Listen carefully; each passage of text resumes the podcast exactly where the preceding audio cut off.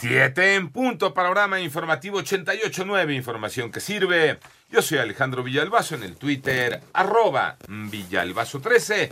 Es jueves 16 de junio, Iñaki Manero. Vámonos con la información. Ya está abierto el registro de vacunación contra COVID para niños de 5 a 11 años. Moni Barrera. En las últimas 24 horas, México registró 9.452 casos nuevos para un total de 5.843.190 casos confirmados de COVID y 29 muertes. Así suman ya 325.271 fallecimientos. Este jueves fue abierto el registro de vacunación contra COVID-19 para niños de 5 a 11 años en el sitio mivacuna.salud.gov La Secretaría de Salud informó que en la semana epidemiológica número 23, que comprende del 5 al 11 de junio, se registró un promedio de 4.741 contagios de COVID por día. En 88.9 Noticias, Mónica Barrera.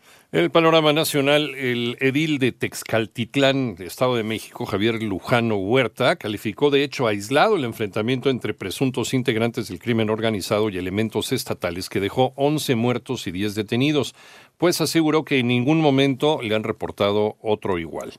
Mientras tanto, la Secretaría de la Defensa Nacional informó sobre el envío de un contingente de 140 elementos del Ejército y la Guardia Nacional Regional para reforzar las acciones de seguridad en esta zona del Estado de México.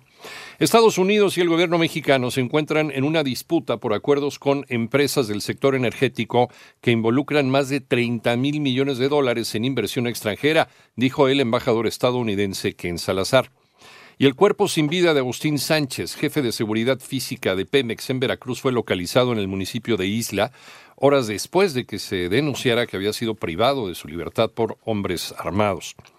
Aseguran que hay un buen colchón fiscal para mantener el apoyo a las gasolinas. María Inés Camacho. Al momento los mexicanos no han enfrentado un gasolinazo como sucedió en 2017 afectando la confianza del consumidor, ya que el gobierno federal ha puesto en marcha un subsidio a los combustibles que ha permitido que el impacto de los precios sea suave y difuminado. Así lo afirmó Rodrigo Mariscal, titular de la Unidad de Planeación Económica de la Secretaría de Hacienda, quien agregó que el subsidio representará un gasto del gobierno cercano al 1% del PIB. Lo que sí podemos decir con certeza es que tenemos espacio fiscal suficiente para poder seguir ayudando al IEPS gasolina y sin que esto perjudique o ponga, digamos, en peligro la estabilidad de las finanzas públicas.